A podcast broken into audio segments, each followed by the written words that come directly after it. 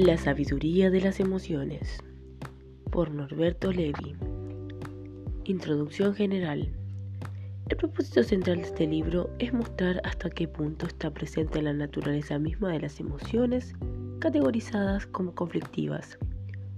Su condición de señal, del mismo modo que las luces del tablero de mandos del automóvil. Se encienden e indican que ha subido la temperatura o queda poco combustible cada emoción es una luz de tonalidad específica que se enciende e indica que existe un problema a resolver. El miedo, la ira, la culpa, la envidia, etc. Son estupendas y refinadísimas señales que alertan cada una de ellas acerca de un problema particular. Y su función es remitir a ese problema. Por tanto, las emociones son aprovechadas completamente cuando uno aprende qué problema específico detecta cada emoción y cuál es el camino que resuelve cada problema detectado. Así que sin más, comencemos. Capítulo número 1. La dignidad del miedo.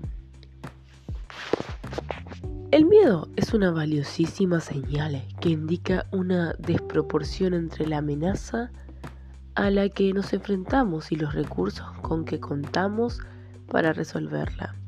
Sin embargo, nuestra confusión e ignorancia lo han convertido en una emoción negativa que debe ser eliminada. El miedo es la sensación de angustia que se produce ante la percepción de una amenaza es importante aclarar que no existe algo que no sea o que sea en sí mismo una amenaza. Siempre lo es para alguien y depende de los recursos que ese alguien tenga para enfrentarla. Un mar bravío, por ejemplo, puede ser una terrible amenaza para quien no sabe nadar y deja de serlo para un experto nadador en aguas turbulentas. Esta observación que puede parecer obvia es irrelevante. Alcanza toda su, significación cuando se intenta comprender y curar el miedo. La reacción en cadena. Una respuesta interesante que los seres humanos producimos en relación con las emociones en general y al miedo en particular es que no solo las sentimos, sino que además reaccionamos interiormente ante ellas y esto nos genera una segunda emoción.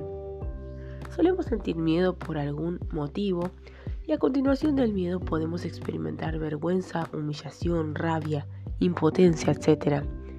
Por tener miedo, es decir, siempre tenemos una doble reacción. El miedo, por lo contrario, no es algo equiparable a una fotografía a un instante estático, sino que se le parece más a un film en el cual la secuencia es A registro de una amenaza.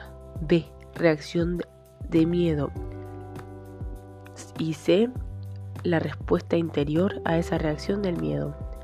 La respuesta interior al miedo es de gran importancia porque según sea su calidad, actuará atenuando o agravando el miedo original. Veamos un ejemplo que ilustra mejor esta idea. Miguel me consultó porque experimentaba un miedo muy antiguo a mostrarse en público y a participar en grupos, lo cual le producía un gran dolor. Le invité a que se conectara con ese aspecto temeroso y que luego lo imaginara como si estuviera enfrente de él. Dijo, lo imagino sentado en una grada, enfrente de otras personas, escondiéndose para que nadie lo vea, tenso, pálido y con un sudor frío en la cara. Luego le pregunté qué sentía al ver su aspecto temeroso de esa manera y, respondió, me produce mucha impotencia y desesperación. Me dan ganas de sacudirlo y decirle, ¿por qué te escondes? ¿Por qué no te muestras y cuentas lo que tienes para contar? Estoy harto de verte en la última fila. Te obligaré a ponerte en primer lugar para que te des cuenta que puedes hacerlos. Una vez que le, comunicó a su aspecto temeroso lo que sentía hacia él, se le dio al aspecto temeroso la oportunidad de responder, para lo cual lo invité a que ocupara el lugar donde había imaginado a su aspecto temeroso. Le propuse que adoptara su postura corporal, su actitud tensa, contraída, asustada, y una vez que asumió ese papel, que ingresó en la piel del aspecto temeroso, le pregunté qué sentía al escuchar lo que se le acababa de decir. Respondió, me siento muy mal, tengo mucho más miedo que antes. Ahora tengo dos problemas, el miedo que me despierta la gente y el miedo que me produces tú cuando quieres obligarme a hacer algo que no puedo hacer. Como podemos observar aquí, se, desplegaron las tres fases de la secuencia. A. La amenaza, el público. B. La, la respuesta del miedo, el aspecto temeroso. Y C. La reacción interior hacia ese miedo, que en este caso actuaba claramente agravando el miedo original.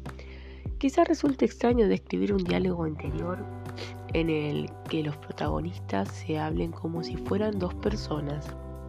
En el ejemplo de Miguel, en lugar de hablar acerca de cómo percibe cada una de, las dos partes, vive una experiencia en la que cada parte se expresa a sí misma y le habla a la otra de un modo directo y sin intermediarios. Este recurso está utilizando, cada vez más está en psicología, porque la experiencia clínica muestra lo que una persona puede descubrir de cualquier aspecto de sí misma. Si lo encarna, si se convierte en él por unos instantes y desde ahí se expresa, es mucho más profundo y esencial que lo que puede registrar si meramente habla acerca de él. Es por ello que empleo esta técnica hace más de 25 años, tanto en el miedo como en el resto de las emociones que se incluyen en este libro. Esta forma psicodramática de abordaje se halla presente como un componente muy valioso de todo el proceso de descubrimiento, aprendizaje y transformación. De hecho, si Miguel pudo percibir con claridad lo que su aspecto temeroso sentía, fue porque se convirtió en él y asumió temporariamente esa identidad. Si no hubiera realizado esa experiencia, lo más probable es que no registrara el malestar y el agravamiento del aspecto temeroso, que se siguiera creyendo que la reacción tenía hacia él era la adecuada y que el aspecto temeroso no cambiara sencillamente porque era así y no tenía arreglo. Una vez formulada esta aclaración, volvemos al tema específico del miedo. Cuando se explora esta emoción es necesario conocer la secuencia completa de reacciones, porque para el aspecto temeroso es tan importante el trato o el maltrato que reciba de las personas de su mundo interno como el que recibe de los otros aspectos interiores. En Miguel el miedo crónico está producido por esa actitud interior, ignorante y desesperada que intentaba curar al aspecto temeroso de su miedo, obligándolo a hacer algo que el aspecto temeroso no podía hacer. Creencias equivocadas en relación con el miedo. El miedo es sin duda una emoción universal. Todos hemos vivido esa experiencia y sin embargo nos vinculamos con él con un alto grado de desconocimiento e ineficacia. Ese desconocimiento se pone de manifiesto en la actitud de descalificación que las creencias culturales han generado, las cuales han convertido al miedo en una emoción indigna. Cuando se dice que alguien no hizo tal cosa porque tuvo miedo, suele hacerse como en un tono más o menos velado, de descalificación y desprecio hacia la persona. Si resumiéramos en pocas palabras la creencia social predominante sería, el problema es el miedo. Si usted logra no sentir miedo hacia aquello que teme, verá que lo puede encarar y realizar sin dificultades que su miedo le pronosticaba. El miedo es, por lo tanto, una emoción negativa, pura perturbación y el recurso que le permita no sentir será, no sentirlo será de gran utilidad para que funcione mejor. Como consecuencia, un recurso al cual se apela con, con frecuencia para no sentir miedo es la autosugestión. Yo no siento miedo. Yo no tengo que, por qué sentir miedo. Yo no permitiré que esta emoción negativa me perturbe a la hora de hacer lo que deseo. Otras formas del desconocimiento y la descalificación se expresan en las populares frases. Hay que vencer el miedo. No seas cobarde, no tengas miedo. El miedo es signo de debilidad. Los hombres no tienen miedo, etc. De todas ellas, la más descalificadora es no seas cobarde. Equiparar el miedo con, cobardía es una de las confusiones que más daño producen, como demostraremos más adelante. Tal como se puede comprobar el núcleo de la creencia que hemos presentado es el problema que es el miedo.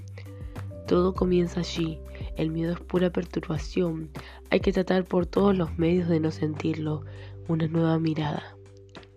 Si uno observa con detenimiento y sin prejuicios esta reacción, encontrará que el miedo es una señal que indica que existe una desaprobación entre la magnitud de la amenaza a la que nos enfrentamos y los recursos que tenemos para resolverla.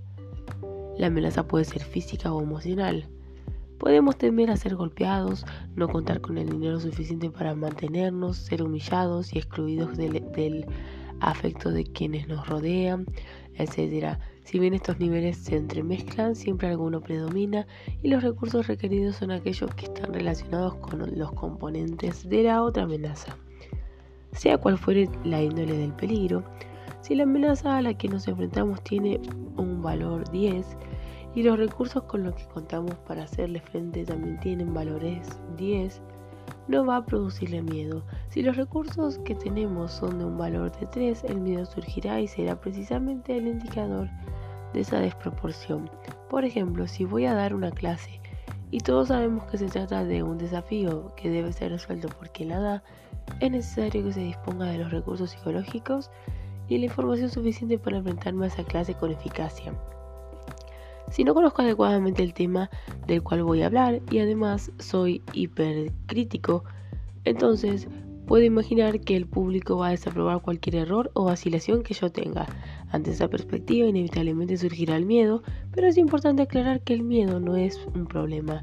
El miedo está indicando que existe un problema, lo cual es, es completamente distinto.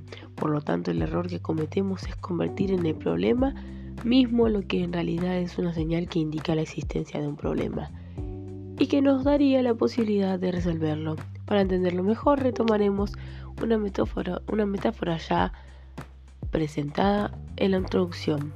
El miedo es como la luz que se enciende en el tablero de, de mandos del automóvil que indica, por ejemplo, que hay poco combustible en el depósito.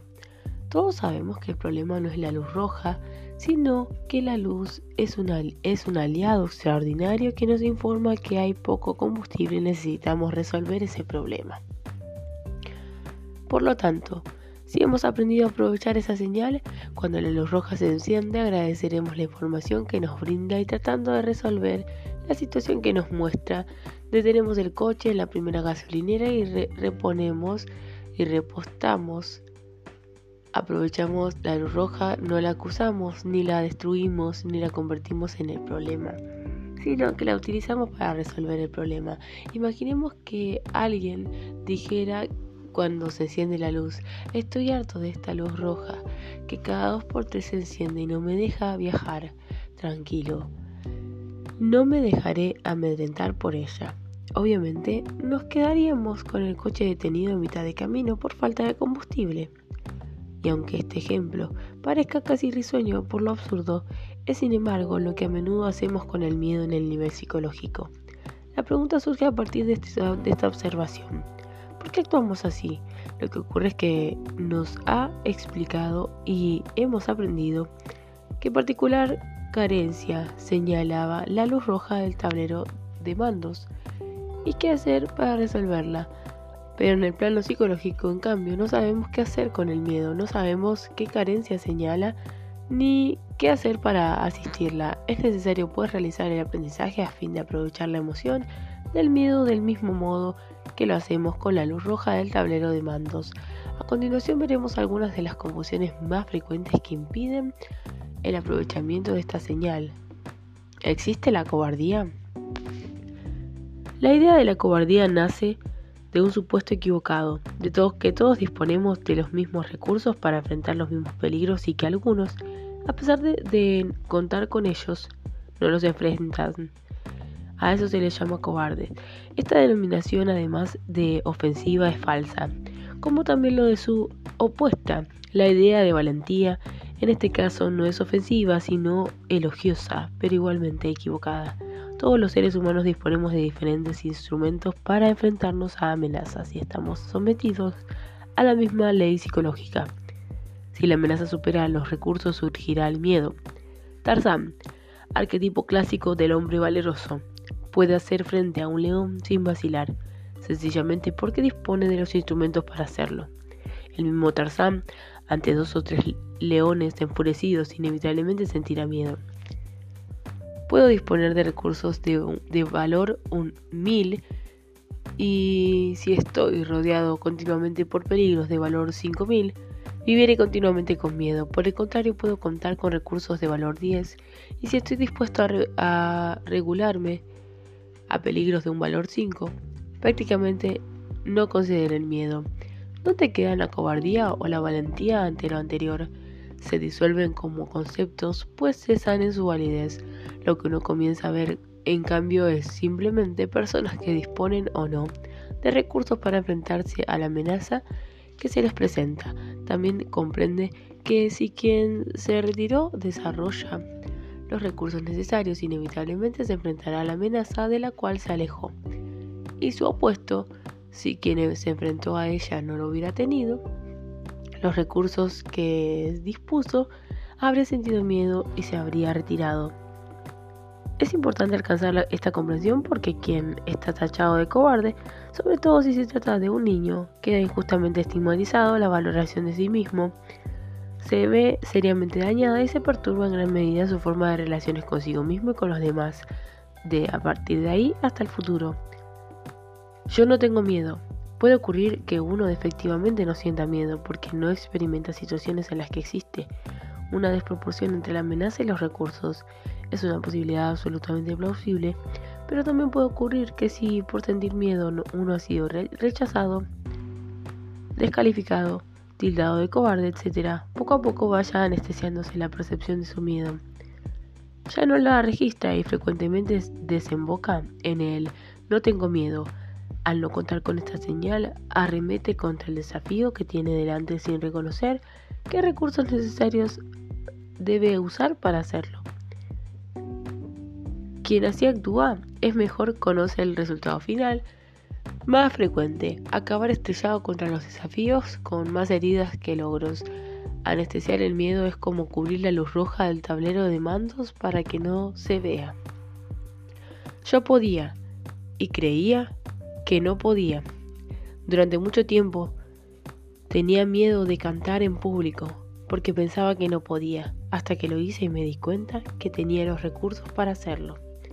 Este ejemplo muestra que no basta con tener los recursos, sino que además es necesario saber que uno los tiene. Debajo de mi casa puede existir un enorme pozo de, petróleo, pero si no sé de qué está, es como si no estuviera. El reconocer que uno cuenta con los recursos forma parte de los recursos necesarios.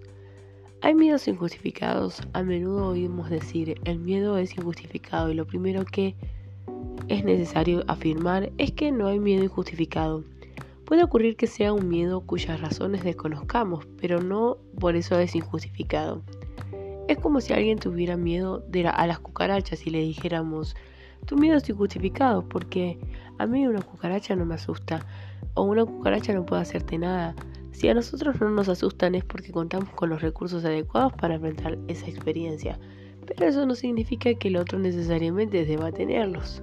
Puede parecer absurdo sentir miedo a una cucaracha, pero cuando se explora con mayor detenimiento ese miedo, se observa que la persona que lo padece, lo que frecuentemente registra al ver la cucaracha, es la manera de esta que tiene de huir y esconderse con ese ritmo y esa velocidad que su misma desesperación le imprime.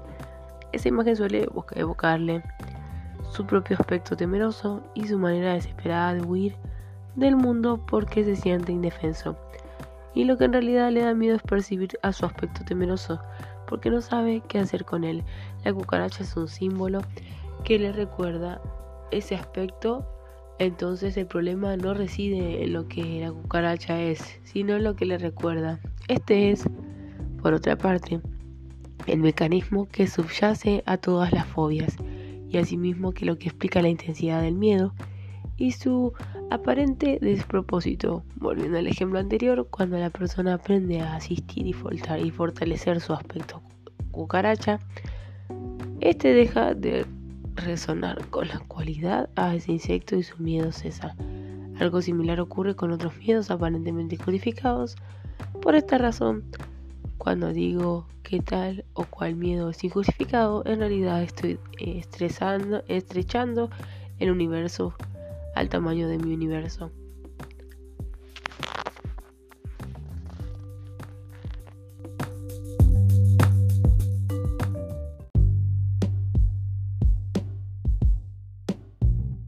Para hacer las cosas no debo escuchar al miedo, porque si no, si lo escucho, no haría nada. De ahí surgen los repetidos consejos. No le des importancia a ese miedo. Olvídate del miedo. El miedo es mal consejero, etc. Tales recomendaciones se apoyan en la creencia de que el aspecto miedoso nunca haría nada que es así por naturaleza y que no va a cambiar. Se trata de una creencia completamente errónea que hace mucho daño al aspecto temeroso. Por lo tanto, deja sus secuelas perturbadoras. Podemos hacer que no escuchamos a ese miedo, pero él ahí sigue, cada vez más descalificado. Y y asustado porque le sucede lo peor que puede ocurrirle al aspecto miedoso, no ser escuchado. Al no escucharlo, se pone en marcha un círculo vicioso. Cada vez pronostica situaciones más catastróficas, pero lo hace en el fondo para ser oído. Y eso mismo es lo que hace que lo escuche menos y pierda credibilidad como consecuencia de sus propias exageraciones. Cuando este círculo vicioso se instala, quedan sentadas las bases para que el miedo se haga crónico y se agrave progresivamente. Mientras nos hallamos en ese contexto, funcionamos en lucha con nosotros mismos, cargando sobre los hombros nuestro propio aspecto temeroso, declarándolo un inútil, un fardo pesado y tratando de mantenerlo dormido para que moleste lo menos posible. En las pequeñas tareas de la vida cotidiana se puede, con algunas limitaciones, funcionar así, pero cuando nos enfrentamos a situaciones de mayor envergadura, requiere nuestra completa participación para encararlas es cuando se nota más nuestra división y nuestra lucha interior. La voz no escuchada del aspecto temeroso adquiere más peso, sentimos el miedo con mayor intensidad y ya no podemos anestesiarlo. Es entonces cuando se produce la retracción. Esto confirma nuestra creencia de cuando escuchamos la voz del aspecto temeroso, que no hacemos nada y el círculo vicioso crece actualmente se producen cada vez con mayor frecuencia ataques de pánico, de modo que vale la pena recordar que ese cuadro intenso y dramático es el resultado de este tipo de círculo vicioso que amplifica y agrava el miedo, hasta la vivencia de catástrofe y desorganización. El miedo psicológico comienza siendo pequeño, cuando uno no ha aprendido a escucharlo y a asistirlo. Trata de suprimirlo como sea, en ese marco es donde el miedo crece y se transforma o bien en el ataque de pánico que acabamos de mencionar o bien en el miedo encapsulado alrededor de un tema, que es lo que llamamos fobia. Como dice el refrán, el refrán, el miedo no es tonto, está detectando una desproporción entre la magnitud de la amenaza y los recursos con que contamos. El aspecto miedoso se calma cuando es escuchado con respeto y cuando siente que lo que dice es genuinamente tenido en cuenta. No es cierto que el aspecto miedoso sea así por naturaleza.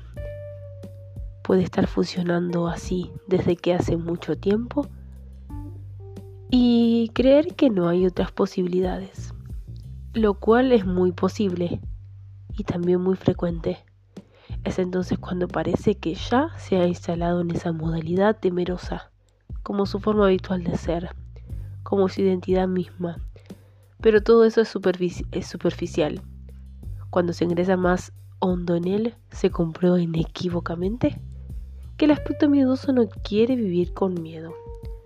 Profundamente, lo que más quiere es que se lo ayude a desarrollar sus capacidades potenciales y cuanto más lo logra, y más puede, más expande los desafíos que desea. Si escuchamos lo que dice, tomamos en cuenta en qué estado se encuentra y de qué modo podemos ayudarlo a equilibrar la relación, recursos, amenaza, transformándonos en un lastre desahuciado en un colaborador, activo y vital. Nos integramos, nos unificamos, restablecemos la sociedad interior en la que existe colaboración. Pasamos del para ser necesito no escuchar al porque escuché todas las voces y asistí a quien lo necesitaba, es que mi acción fue diseñada a la medida de mis posibilidades reales y por lo tanto actué cada vez con más tranquilidad y confianza. ¿Qué es curar el miedo? Para saber qué significa curar el miedo, hay que introducir dos nociones el miedo funcional y el miedo disfuncional. El miedo disfuncional es aquel que angustia, inhibe, desorganiza y bloquea la posibilidad de experiencia y aprendizaje. Por el contrario, el miedo funcional es aquel cuya angustia es utilizada como señal que muestra una desproporción entre el peligro a que nos enfrentamos y los recursos de que disponemos y que además pone en marcha la tarea de reequilibrar tal desproporción. Curar el miedo entonces es transformar el miedo disfuncional en miedo funcional. Anteriormente se describieron los tres momentos del miedo. A. Contacto con la amenaza. B. Respuesta de miedo. C. Reacción interior hacia el miedo experimentado. Como se puede observar ahora, la, la funcionalidad o no del miedo depende de cómo se lleve a cabo la frase. C. De esta secuencia, es decir, de las respuestas interiores que cada uno produzca en relación en el miedo que siente. Si se trata de respuestas inadecuadas, como en el ejemplo de Miguel, se pone en marcha el círculo vicioso que se agrava el miedo. El aspecto temeroso se siente más amenazado, por lo que se intensifica su miedo lo cual a su vez refuerza las relaciones interiores habituales inadecuadas, lo que, lo que agrava aún más el miedo, etc. Puede resultar extraño atribuirle tanta importancia a las relaciones interiores en relación con el miedo. Tal vez sea innecesaria. Una explicación más detallada para ello apelaré a un símil del universo interpersonal con el que estamos familiarizados un niño está rindiendo un examen y sabe que si no aprueba sus padres lo castigarán, como otras veces, y le dirán, eres un vago, eh, un incapaz, ¿dónde tienes la cabeza? Solo sabes jugar y romper las cosas. Por un mes no tendrás más paga. Ese niño tiene dos problemas, el examen y el castigo de sus padres si le va mal. En realidad, el castigo de sus padres es el que convierte al examen en un problema que causa temor, por supuesto. En este contexto psicológico solo pondrá de manifiesto una parte mínima de su capacidad. Pensemos ahora en otro niño que conoce la asignatura más o menos, como el anterior y sabe que si no aprueba sus padres le dirán, bueno, qué pena, ¿por qué no nos cuentas qué te pasó? Así tal vez podemos descubrir algo que te sirva para una próxima vez. Y esto que ahora es doloroso quizás se convierta en una experiencia útil para ti y para nosotros. Lo más probable es que este niño se enfrente al examen con más tranquilidad y por lo tanto su rendimiento sea mucho mejor. El examen es el mismo La única diferencia es el trato ante un probable resultado negativo. Uno da tranquilidad, el otro aterroriza. Esto es lo que sucede a un niño en función del modo en que es tratado por sus padres.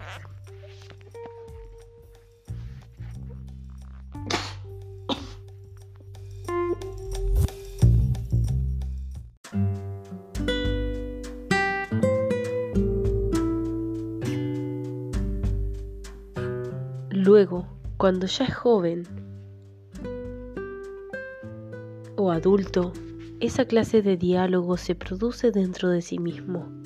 Ya existe en él un evaluador interior que reacciona ante todo lo que siente y hace. Ese evaluador puede producir diferentes tipos de reacciones, y desde las más inadecuadas y nocivas hasta las más sabias y curativas. En última instancia podemos decir que en la relación evaluador-evaluado se forja buena parte del destino psicológico de una persona. Puede ser tanto la fragua curativa en la que se van resolviendo problemas del diario vivir, como una verdadera fábrica del sufrimiento y enfermedad. Esta es la razón por la cual se le atribuye tanta importancia al papel de evaluador interno, que es quien lleva a cabo la fase C de la secuencia que antes describimos. Anteriormente mencionamos también con el ejemplo de ahora, con más detalle, en qué consiste una reacción adecuada en general es aquella que escucha y respeta al aspecto temeroso, que reconoce que, que su reacción está poniendo de manifiesto un desequilibrio entre la amenaza que enfrenta y los recursos con que cuenta y que sabe que si brinda al aspecto temeroso, un trato propicio crecerá y se fortalecerá hasta alcanzar la plenitud de sus posibilidades. En varias partes de este capítulo hemos hablado de escuchar y respetar al aspecto temeroso. Vale la pena destinar unos párrafos para aclarar en qué consiste esa actitud cuando está dirigida a algo que se rechaza, como en este caso el aspecto temeroso. Escucharlo y respetarlo no significa consentir en todo lo que el aspecto temeroso diga o haga. Escucharlo quiere decir reconocer que existe y tratar de conocerlo lo mejor posible, más allá de que nos guste o no lo que percibimos. Respetarlo significa reconocerle el derecho de, a estar como está, saber que dado el entorno psicológico en que existe y los recursos con los que cuenta, la respuesta que está produciendo el aspecto miedoso en su mejor respuesta posible, independientemente de cuánto nos agrade. Saber también que cuenta el derecho de expresarle todos nuestros desacuerdos, pero sin imposiciones si queremos que modifique algo de sí, todo cuanto podemos hacer es proponérselo, explicarle por qué se lo proponemos y disponemos a escuchar su respuesta, admitiendo que es el juez último que evaluará qué es lo más adecuado para él en ese momento, sabiendo asimismo que tanto el aspecto temeroso como nosotros, en este caso su evaluador interno, Podemos equivocarnos muchas veces, pero que si mantenemos ambas partes la actitud de una sociedad de aprendices, crearemos las condiciones más favorables para producir acciones consensuadas, en las que cada uno se sentirá representado y que serán también cada vez más resolutivas y satisfactorias. Por supuesto que esta actitud implica un cambio mental muy importante de percibirlo como un pesado lastre, pura negatividad, al cual es mejor no escuchar porque todo lo lo que venga de él complicará las cosas más y más, a concebirlo como la fuente de donde provendrá buena parte de la información necesaria para producir la, solución anhelada, momento a momento, se trata de un cambio radical en la manera de evaluar al aspecto temeroso. Y ese mismo cambio es el que comienza a crear nuevas condiciones para que él también transforme su propia evaluación de sí. Veamos cómo ocurre este proceso en la práctica a través de la experiencia de Miguel. Una vez que el aspecto temeroso descubrió cómo se sentía, al escuchar a su, evaluador interno, le propuse lo siguiente. Ya que lo que te dijo te asusta todavía más, ¿qué necesitarías recibir para sentirte genuinamente ayudado por él? Y el aspecto temeroso respondió, habiéndole a su evaluador interno, le dijo, necesito que no me fuerces, que te sientes a mi lado, que no me grites porque tengo miedo, que me acompañes, que me preguntes si estoy en condiciones de ocupar el primer lugar y si puedo avanzar una sola fila, que me acompañes en esa fila y si necesito retroceder que me acompañes también, sin retarme ni humillarme, y que no decidas por mí sin consultarme. en este caso, cuando volvió a tomar el lugar del evaluador interno, dijo, conmovido, así que esto era lo que necesitabas de mí. Hace 20 años que te vengo padeciendo y no sabía lo que te hacía, que te ponía peor Discúlpame por favor. Comienza a sollozar. Si eso es lo que te ocurre y lo que, lo que necesitas, por supuesto que voy a dártelo. Y eso es lo que hizo en el transcurso de la sesión.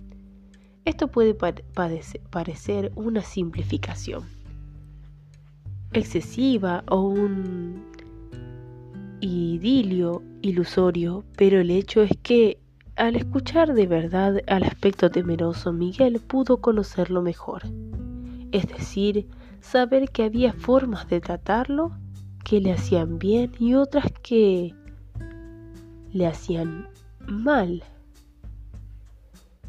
y otras que de alguna manera pudo reconocer a sí mismo que dicho aspecto no era un enemigo que estaba ahí para buscarle la ruina, sino que era un aliado, alguien que también quería crecer, pero que para poder lograrlo necesitaba un trato adecuado y específico, que a su vez él podía brindarle. Ese conjunto de factores contribuyó a que se activara una nueva actitud de confianza y respeto y la disposición a brindarle efectivamente lo que él necesitaba y le pedía. La evidencia clínica fue, además contundente, ese temor torturador y crónico disminuyó hasta su cesación. Cuando se describen los diálogos interiores que una persona realiza en una sesión, resulta necesario aclarar que una cosa son las palabras escritas, escritas, generalmente simples y casi obvias, y otra abismalmente distinta el estado emocional profundo desde donde tales palabras se pronuncian.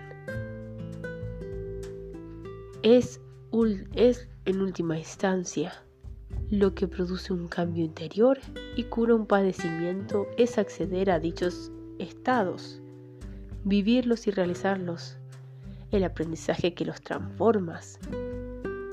Lo que aquí se incluye es un lejano eco de lo que ocurrió, que intenta dar una idea de lo sucedido, pero que de ninguna manera lo describe en su totalidad. Hecha esta salvedad y volviendo al trabajo de Miguel, es necesario destacar que no siempre el evaluador interno produce una transformación tan rápida, intensa y profunda. Para el lector interesado, en, en el libro El asistente interior presenta una descripción de todas las alternativas de este aprendizaje. Así, solo lo incluyo a título de ejemplo, para ilustrar cómo es el proceso de resolución del círculo vicioso que subyace al miedo disfuncional crónico. 1. Ed, nuevo extremo. Indagación personal. Si usted siente un miedo disfuncional que lo angustia, y paraliza, le sugiero lo siguiente. A. Identifique con claridad y precisión qué lo asusta. La soledad, la exclusión, el rechazo, el abandono, la burla, etc. B. Observe cómo es el aspecto suyo que siente ese miedo, es decir, cómo es su aspecto temeroso. Se puede dibujar sobre un papel o mentalmente la figura humana que mejor refleje. Eso le ayudará a percibir mejor las características de su aspecto miedoso. C. Imagine que ese aspecto está delante de usted y observe qué reacción emocional tiene al verlo. Y opina de él. ¿Qué opina de él? Y dígaselo como si iniciara un diálogo. Al hacerlo estará encarnado en el papel del evaluador interno del aspecto miedoso. Y D. Una vez que se ha expresado desde, desde ese papel, imagine que puede ponerse por un instante en la piel del aspecto temeroso y vea cómo se siente al escuchar lo que el evaluador interno le ha dicho. E. Fíjese además qué es lo que necesitaría recibir en palabras, en acciones, de parte de su evaluador para sentirse genuinamente ayudado a crecer y fortalecerse. F. Continúe este diálogo interior todo el tiempo que sea necesario, hasta que ambos personajes recuperen el vínculo de cooperación eficaz que les corresponde por ser miembros del mismo equipo. G. Recuerde que usted está constituido por los dos. Trate de familiarizarse con ellos a fin de reconocerlos en su vida diaria, cada vez con más facilidad y rapidez, en qué momento está actuando desde su aspecto temeroso, cuando lo hace desde el evaluador interno y cómo es, momento a momento, la relación entre ambos. Cuanto más solidaria y cooperativa se hace esa relación, más se disuelve el miedo disfuncional. Aunque en una situación evalúen que la amenaza los desborda y decidan retirarse, esa retracción deja de ser conflictiva. Si uno no comprende el miedo y es impaciente, suele creer que la retracción siempre significa fracaso. Sin embargo, cuando la retirada surge de un acuerdo interior, no la experimentamos como fracaso, sino como parte del derecho que nos asiste a elegir las condiciones más propias para nuestro desempeño. El I Ching dice al respecto, no es fácil entender las leyes de una retirada constructiva.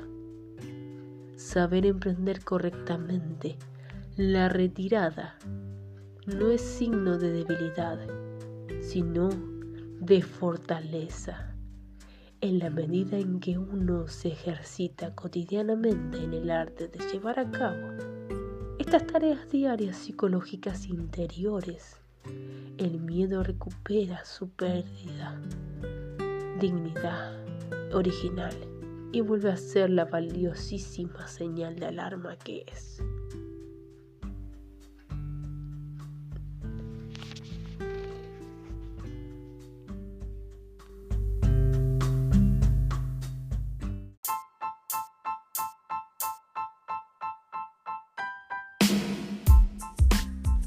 El enojo que resuelve. Capítulo número 2. El enojo es en esencia un remanente de energía que está destinado a aumentar nuestros recursos para resolver el problema que nos produce enojo. Sin embargo, al no saber cómo canalizarlo, termina convirtiéndose en un factor que daña aún más la situación a que nos enfrentamos. Por esta razón es de fundamental importancia conocer de qué está hecha esta emoción y aprender a transformar el enojo que destruye en enojo que resuelve. El enojo es sin duda una de las emociones que más ha preocupado a la humanidad. ¿Cómo utilizar adecuadamente esta energía tan particular que es el enojo? De hecho, tanto las tradiciones religiosas como las diversas corrientes psicológicas han, propuesto diferentes caminos con variado éxito para intentar resolver los vastos problemas que esta emoción presenta. Volvamos entonces, una rara vez, más sobre este tema para explorar nuevas facetas que permitan transformar el enojo que destruye en enojo que resuelve. Rara vez ello haremos una breve repasos de sus componentes básicos. A. ¿Qué causa el enojo? B. ¿Cuál es su sustrato biológico? C. ¿Cómo influyen en nuestras conclusiones y creencias? Y luego nos centraremos en los aportes más novedosos de esta propuesta. ¿De qué modo expresamos el enojo? Y por último, ¿qué es lo que necesitamos para aprender para transformar efectivamente el enojo que destruye en enojo que resuelve. La causa del enojo. Para decirlo de un modo sencillo y general, nos enojamos cuando algo nos frustra. Estoy conduciendo y se produce un atasco. Me han prometido algo y no han cumplido. Esperaba algo de mi mujer, mi marido y mis hijos, o de mí mismo, y lo que esperaba no ocurrió, etc. Los motivos son numerosísimos desde los más leves hasta los más intensos y amenazadores. Pero siempre existe un factor común, la frustración. Cuando la energía del deseo que se encamina hacia su realización encuentra un obstáculo, la obstrucción que ésta produce genera una sobrecarga energética en, en ese deseo. Esta sobrecarga es lo que llamamos enojo. Es importante destacar que la función original de esta sobrecarga de energía es asegurar la realización del deseo o necesidad amenazada. Lo que ocurre es que al no saber cómo implementar adecuadamente tal sobrecarga de energía, en lugar de contribuir a la solución del problema, a menudo aquella se convierte en un problema más. Sustrato biológico del enojo. Desde el punto de vista químico, ante la presencia de un obstáculo vivido como amenaza, el organismo segrega adrenalina y noradrenalina, los neurotransmisores que posibilitan los comportamientos de alerta y actividad de la confrontación y lucha. En, pocas, en épocas primitivas de la humanidad, cuando la amenaza a la, integridad territorial se, se dirimía en una confrontación física, en una lucha cuerpo a cuerpo, esta respuesta adrenergética era sin duda la más adecuada porque en tales casos se disponía a imponer, incrementar la fuerza física para encarar la batalla. Todos conocemos, ya sea por experiencia personal o por innumerables ejemplos de personas que así lo testimonian, como en una situación de ira se dispone de una fuerza mucho mayor de la habitual. El desajuste se produce cuando seguimos utilizando una respuesta biológica de ira generada en situaciones antiguas para resolver situaciones actuales que no requieren tanta respuesta adrenalínica. En efecto, el enojo es útil para aumentar la fuerza física, pero no es útil para aumentar la capacidad de coordinación necesaria para resolver un problema. Imaginemos a un cirujano que se encuentra obstáculos durante una operación se enoja y se mantiene en ese estado. Su ira entorpecerá sin duda su capacidad de resolver los problemas a que deberá enfrentarse durante la intervención quirúrgica. Este ejemplo resulta obvio, pero sin embargo la creencia de que el enojo de eficacia está bastante difundida. Un conocido periodista deportivo cuando retransmitía los partidos de Gabriela Sabatini repetía frecuentemente me gustaría ver la Gaby más enojada, así jugaría mejor. Él, como representante de esta creencia, suponía que, enojándose con la rival, Sabatini ganaría en eficacia. Y en realidad se trata de lo contrario, a coordinación y la precisión necesarias para un buen desempeño en cualquier tarea compleja que se encuentren su mejor caldo de cultivo en la relajación y la calma influencia de las conclusiones y las creencias en la producción del enojo. Cuando la sobrecarga energética del deseo se expresa como enojo, puede albergar diferentes calidades más o menos destructivas. Esto dependerá en parte de las conclusiones que, nuestra mente produzca en relación a la naturaleza del obstáculo. Si evaluamos que el obstáculo está actuando a propósito contra nosotros, es muy probable que nuestra frustración se convierta en enojo destructivo. Por lo tanto, trataremos de hacerle caso a este, de no de hacerle a este obstáculo lo que imaginamos que él quiere que hacemos con nosotros. Esa voluntad de destrucción recíproca es la esencia de la batalla. Si llegamos a la conclusión de que este obstáculo no responde a ninguna voluntad específica de perjudicarnos, sino que como la lluvia, en el día que deseamos ir a la playa, es algo que ocurre, pero que no se opone deliberadamente a nuestro deseo, entonces nuestra frustración seguirá existiendo. Pero es más difícil que evolucione hacia el tipo de enojo destructivo. Si le pedimos dinero prestado a un amigo y él nos dice que no, pero que no dispone de esa suma y le creemos, nuestra frustración será frustración y tal vez pena, pero no se hará enojo hacia él. Si en cambio creemos que nos miente, que tiene dinero de sobra, pero que no nos los quiere prestar, entonces la frustración tiene puertas abiertas hacia el, enojo. Ante cada frustración producimos consciente e inconscientemente conclusiones acerca de la causa que la genere rápidamente evaluamos si existe una intención adversa o no. En el marco de la guerra, de una batalla, de una lucha, obstáculo, es efectivamente el resultado de una intención adversa, precisamente la del rival de turno que nos quiere vencer. El problema se produce cuando la reacción, que es adecuada para la batalla, la extendemos al resto de las situaciones en las que debemos enfrentarnos a un impedimento que nos frustra. Muchas personas efectivamente tienen la tendencia psicológica a imaginar que sus frustraciones, de la índole que sean, se deban a la influencia de la voluntad adversa, bien de una persona o bien del destino mismo, que se opone a sus propósitos. Dichas personas están muy expuestas a vivir crónicamente enojadas y resentidas. Además de las tendencias psicológicas individuales, existe otro factor de naturaleza filosófica existencial que consiste en la concepción consciente e o inconsciente que cada uno tenga acerca del sentido último de su vida y de la vida misma. Si yo creo que la vida es en esencia una eterna batalla, en la que quien gana sobrevive y triunfa y quien pierde es extinguido, mi objetivo último será ganar y viviré en esa atmósfera emocional de guerra continua. Desde esa perspectiva mental, cada obstáculo que me frustre quedará fácilmente convertido en una manifestación más de esa batalla y se activará. Por lo tanto, la respuesta de enojo se orienta a identificar al adversario y vencerlo. Cuando esta actitud se hace habitual, termina por convencerse de, en una forma de organizar la experiencia.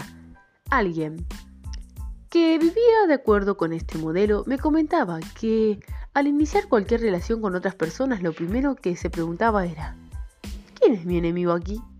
Por supuesto, ¿qué tal actitud desembocaba? en la activación del componente de la pelea en cada uno y el marco imaginario de la batalla que esta persona tenía que se iba haciendo realidad, lo cual reforzaba su teoría inicial y consolidaba el circuito de combate permanente. Si la representación existencial que predomina es aquella que afirma que si bien la batalla existe, ella no es el rasgo esencial de la vida, que lo esencial en cambio es aprendizaje que nuestra conciencia realiza en la solución de los problemas que implica vivir como individualidades separadas, entonces cada frustración es vivida de manera distinta. Los obstáculos en un curso tienden a ser evaluados como problemas, como incógnitas a resolver, que efectivamente frustran y demoran los logros deseados, pero no generan reflejos inmediatos de enojo, bélico, destructivo. Si le pusiéramos palabras a esta actitud en lugar de ¿quién es mi enemigo aquí? La pregunta primaria sería ¿Cuál es el problema que, a todos nos beneficiaría resolver? En este periodo en el que los valores y las modalidades de la cultura competitiva están tan expandidos y donde todo parece ser motivo de competencia, estamos muy expuestos a interpretar cada obstáculo que surge en el transcurso y en el curso de cada relación como la manifestación de una voluntad adversa del rival de turno este rival puede ser mi mujer, mi marido, mi vecino, el portero del edificio en el que vivo, mi compañero de trabajo, etc. Que imagino que quiere oponerse a mi propósito y vencerme. No es de entonces que el clima emocional de una incesante batalla sea el que fatigue nuestros días y deje examine a nuestra posibilidad de cooperación, entusiasmo y alegría. Cuando nos enojamos y cómo nos enojamos, por todo lo anunciado anteriormente, queda claro que el enojo puede ocupar un lugar mayor o menor en la vida de cada uno. Que podemos enojarnos más o menos fácilmente y que esta, que esta variable es importante y merece ser observada, pero junto con esta característica existe otro factor de tanta o mayor importancia, aún que está, y es la manera en que nos relacionamos cuando nos enojamos, es decir, si nuestro enojo tiende a destruir o a resolver, no solo es importante entonces el cuánto nos enojamos, sino y muy especialmente el cómo nos enojamos, cuánto lo hacemos y esto es lo que veremos a continuación.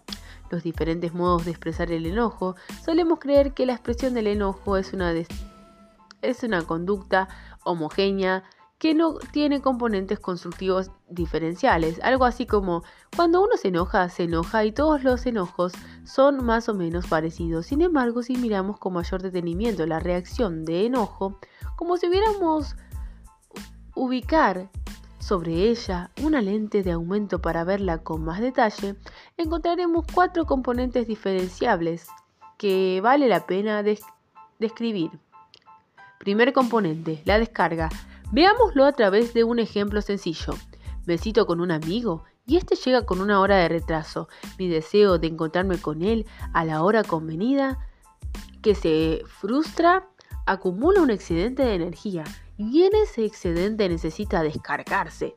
Observamos entonces todas las reacciones propias de esa necesidad. Puedo moverme, resoplar, gritar, dar un golpe sobre la mesa, soltar una patada, etc. El propósito de esta clase de reacción es descargar el, al sistema de la sobrecarga a la que se está sometido.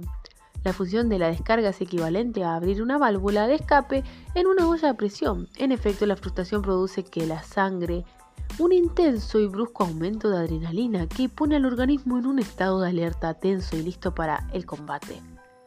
Este es el componente químico del enojo y debe ser tenido en cuenta en su especialidad a fin de poder asistirlo y resolverlo. La descarga de la tensión permite que el sistema resuelva y vuelva a recuperar el estado más adecuado para su funcionamiento. Esta fase es muy importante y permite encarar en mejores condiciones a las otras etapas del enojo. No todas las personas contamos con canales disponibles para descargar la intensidad que existe en la ira.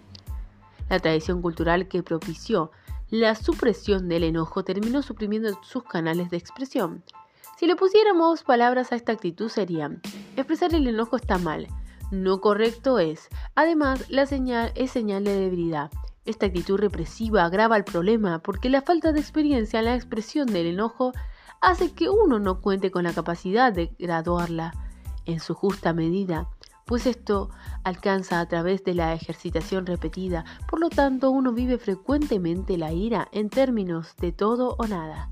O me callo o me pierdo el control sobre mí mismo. Es interesante tomar como ejemplo de esto lo que ocurre con los lobos y los pájaros. Es que los lobos sean animales muy combativos permitió a lo largo del tiempo que pudieran rituar, hacer un ritual, izar la descarga y castigo. Lograron rescatar lo esencial del combate entre ellos, que es dirimir quién va a quedarse con el territorio. Por esta razón, cuando en el transcurso de, una pelea, el que está perdiendo ofrece su cuello al rival, se genera en el vencedor un reflejo que lo aparta de su, su contendiente. Le hace buscar el lugar más alto de la región y se instala allí. Mientras hace eso, el otro se marcha. Han resuelto el problema de la distribución del territorio, con el menor daño posible de los antagonistas. Este es un claro ejemplo del enojo que resuelve.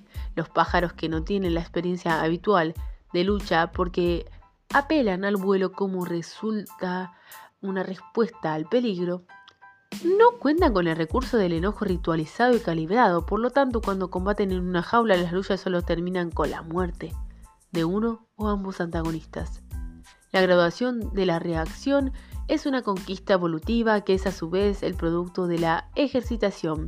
Cuando se ha aprendido a discriminar el componente de la carga que existe en el enojo y la consiguiente necesidad de descarga, se llega a comprender que una cosa es la acción de pura descarga y otra es muy distinta, el ataque al prójimo.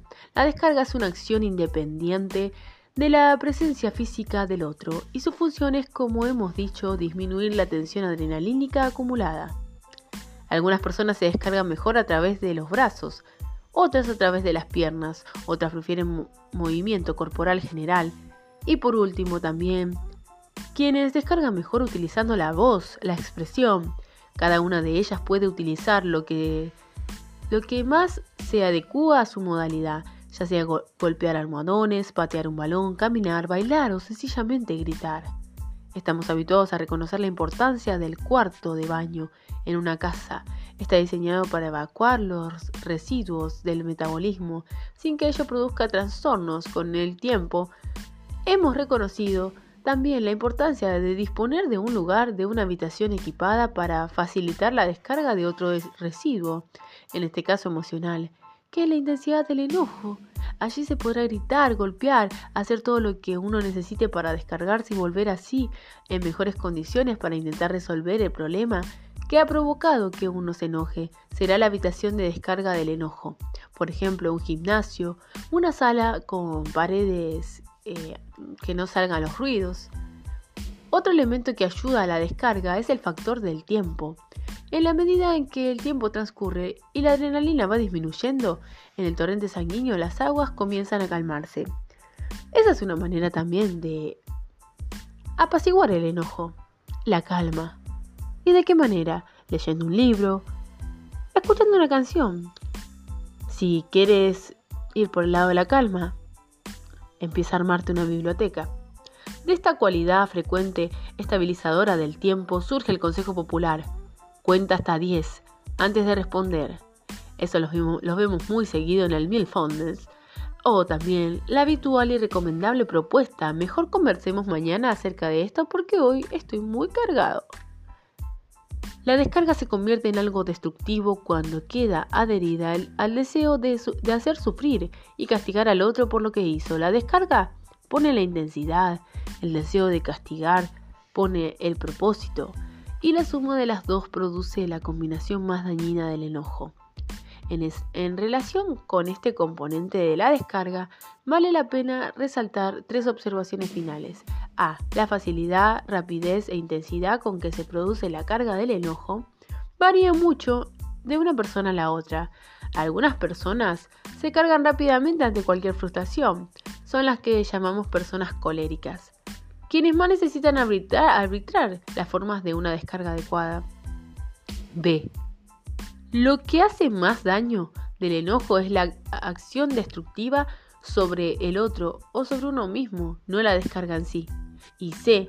Cuando la descarga no se realiza adecuadamente, la carga de adrenalina se acumula y se convierte en tensiones musculares crónicas y en trastornos cardiovasculares. El segundo componente es hacerle saber al otro el impacto que su acción ha producido en nosotros, o lo que hizo es lo mismo, que sentimos a causa de lo que hizo. Si volvemos al ejemplo de la cita con mi amigo, le diré, estás, retrasándote una hora, me siento irritado, molesto, decepcionado, harto de esperar, etc. Estas podrían ser las palabras, pero la expresión global de lo que siento también estará en mi en tono, en mi tono de voz, en mis gestos, en mi mirada, etc. Como se puede observar, en este caso no hay ningún enjuiciamiento, descalificación ni conclusión acerca del otro, ni por qué su conducta es así. Meramente la nombro sin enjuiciarla y transmito mi reacción ante ella. La, valiosísima significación instrumental de este componente de la expresión del enojo tiene dos pilares. A. En el acto de nombrar y expresar lo que sentimos, realizamos un importante movimiento de descarga, no tanto en el sentido químico que describimos antes, sino más bien en el emocional, y además nos afirmamos, nos fortalecemos y nos integramos a asumir lo que sentimos. Y B. Para que se produzca una modificación en la conducta del otro es necesario que éste conozca del modo más completo posible el efecto de su acción que produce en nosotros. Esta fase, también interferida por las creencias que afirman que reconocer el impacto que nos produce lo que el otro hace es señal de debilidad, el ejemplo que mejor ilustra esta actitud se representa cuando alguien nos dice, no voy a darle el gusto de decirle cómo me ha afectado lo que me ha hecho. La inhibición es en la expresión de una o, en, o, de las dos fases que estamos describiendo contribuye a que la manifestación del enojo tome uno de los canales más disfuncionales de su espectro. El intento de suprimir al mínimo la propia reacción produce de alguna manera el máximo castigo sobre el otro. Volveremos sobre esto más adelante.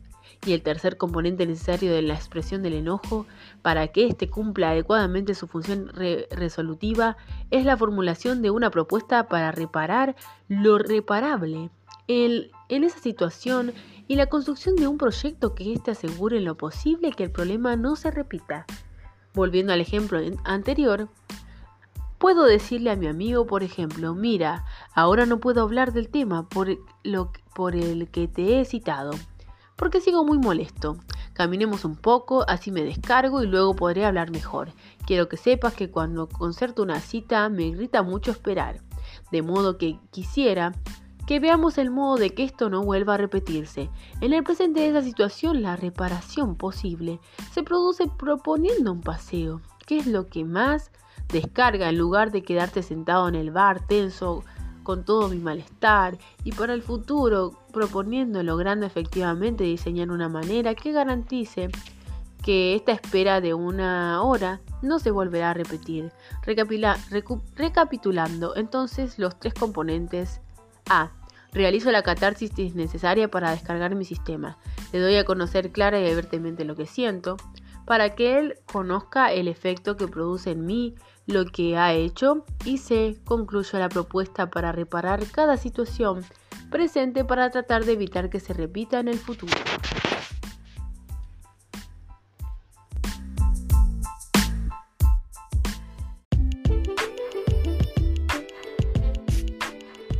Para comprender mejor la significación, es importante que sepas una cosa, y ahora te lo voy a explicar.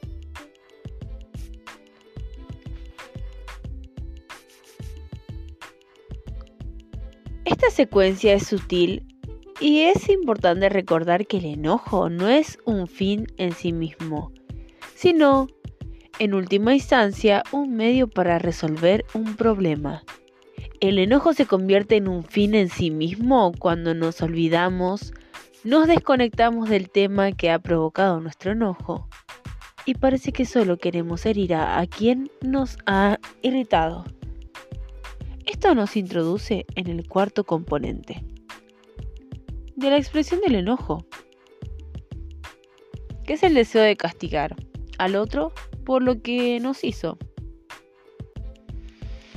Aquí el centro está puesto en hacer sufrir al otro. Lo que hacemos a través de insultos, enjuiciamientos y descalificaciones, y en sus formas extremas a través del castigo físico. Cuando mi amigo llega tarde le digo, eres un egoísta, irresponsable, un desconsiderado, contigo no se puede pactar, nada, es imposible confiar en ti. Lo que pensaba hacer contigo no voy a hacerlo. De modo que me voy. Adiós. Esto puedo decirlo incluso con un tono de voz relativamente tranquilo. De manera que la descarga en sí misma de mi estado es mínima y simultáneamente el efecto sobre el otro es máximo. Aquellas personas que están habituadas a expresar su enojo de esta manera creen verdaderamente que expresar el enojo es eso, descalificar, reprochar y castigar. Si estamos atentos a las discusiones diarias veremos que la mayor parte de ellas esta es la modalidad que se predomina. No digas tonterías. Eres un resentido. Eso es una estupidez. Eres un hijo de pu. Eres un amargado. No sirves para nada. Eres un pelmazo. Eres una histérica, etc. Todas estas expresiones más la larga lista de frases equivalentes que cada uno podrá recordar, tienen en común el hecho de utilizar las palabras para atacar al otro. En ese sentido son verdaderas, trompadas verbales. Estas trompadas consisten en omitir un juicio descalificatorio acerca de lo que el otro es, es decir, agraviar e insultar. Y lo repetimos una vez más, muchas personas están sinceramente convencidas de que enojarse y discutir es hacer eso, herir con las palabras. Cuando se les revela otra alternativa, muestran una verdadera sorpresa al enterarse de una modalidad que no estaba presente en su forma habitual de vivir. Y expresar su ira, esta evidencia clínica pone de manifiesto hasta, que, hasta qué punto el tema de la ira es también un importante aprendizaje que como miembros de la especie humana y protagonistas de esta cultura necesitamos realizar. La misma modalidad descalificadora y castigadora la, la, la encontramos cuando al oír algo que nos enoja, damos un portazo y nos vamos. Aquí intervienen acciones en lugar de palabras, pero la esencia es la misma esta actitud también es muy frecuente y existen personas que se reconocen a sí mismas como expertas en poner el dedo en la llaga, es decir, producir con la mínima descarga el máximo daño. Una paciente, Elena, me contaba, mi marido no me consultó acerca de cómo yo quería que se hicieran los arreglos en la casa. Y aunque eso me irritó mucho, no pude decirle nada. Cuando me pregunto a qué hora iba a estar para que recibiese al albañil, le dije que esa semana iba a estar muy ocupada y no me, no me encontraría en casa. Él tuvo que quedarse para, para recibirlo, con las consiguientes dificultades para su propio trabajo, de lo que me alegré muchísimo, en la medida en que Elena no disponía de los recursos emocionales para expresarle a su marido que le disgustaba el que no la hubiese consultado y proponerle que la incluyera para emitir su opinión. No tuvo más remedio que desembocar en, la situación en que expresaba su enojo a través de las acciones que dañaran a su marido. Esta actitud relacionada con este conjunto de respuestas que intentan que el otro sienta lo que nosotros hasta ese momento sentimos, si, si sufrí 10, que él también sufra 10. Y multiplicado incluso. Si sufrí 10, que él sufra 50. El, el régimen de multiplicación depende de cada uno y ese es el sistema que va fabricando la bomba atómica. El que dependa de cada uno significa que no solo está relacionando con lo que el otro hizo, sino también con todas las veces que nos sentimos heridos con el dolor que nos produjo y con las conclusiones que sacamos sobre el motivo por el que ocurrió. Esto me sucedió porque todo el mundo intenta sacar provecho. A nadie le importa nada de mí. La vida es una guerra sin cuartel. Por lo tanto, no me importará nada de nadie. Yo atacaré el primero y lo destruiré, etc. Esta carga de dolor, enojo, escepticismo acumulado es lo que se determina el quantum de, sinceramente, de la multiplicación. La ley del talión, de, de talión, ojo por ojo, diente por diente, fue precisamente un intento de limitar y organizar el régimen de la multiplicación de la ira desbordada. La actitud que estamos describiendo es también el sustrato psicológico de los actos de venganza. La venganza es, en esencia, eso.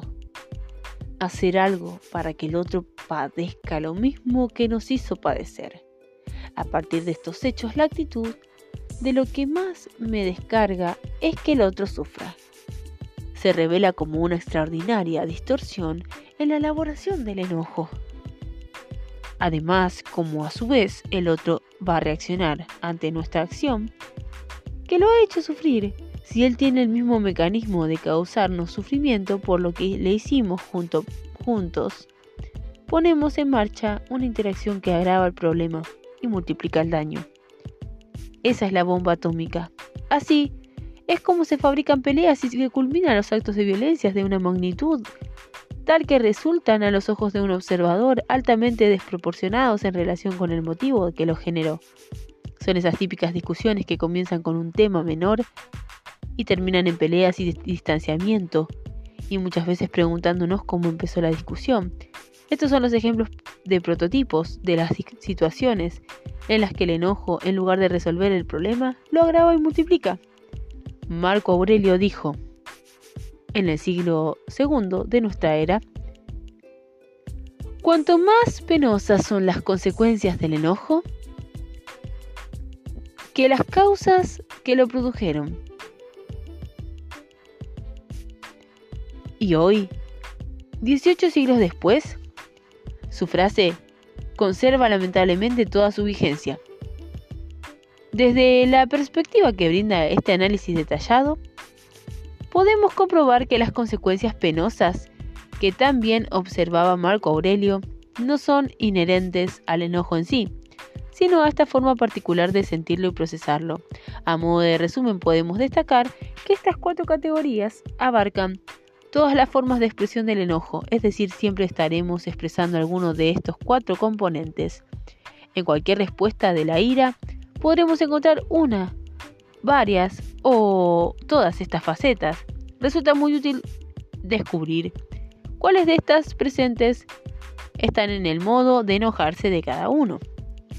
Volveremos sobre este punto en la indagación personal. Pero por ahora, recordemos que las tres primeras son funcionales, en tanto contribuyen a la resolución del problema, y que la que describimos en, en el último término es la más disfuncional del espectro. Autoafirmación y enojo. La autoafirmación es un término clave para comprender mejor la función resolutiva del enojo. ¿Qué es autoafirmarse? Es como su nombre lo indica. Afirmarse a sí mismo es expresar con claridad la propia necesidad o punto de vista. Poder hacerlo no es sinónimo de salud psicológica, pues esta función se puede ejercer de un modo maduro o inmaduro. Pensemos, por ejemplo, en un vínculo de pareja. La autoafirmación es inmadura cuando la expresamos de forma invasiva y desconsiderada, es decir, cuando presentamos nuestra necesidad sin tener en cuenta a quien nos escucha. Yo quiero esto y no estoy dispuesto a dar brazo torcer. Esta modalidad se acerca más al mero egocentrismo despótico. Es, en cambio, madura cuando no solo presentamos nuestra necesidad claramente, sino que además lo hacemos de un modo que contempla las posibilidades de recepción del destinatario y asumimos luego una actitud receptiva para escuchar la respuesta. Resumiendo, la autoafirmación inmadura pretende imponer en tanto que la, madura tiende a proponer.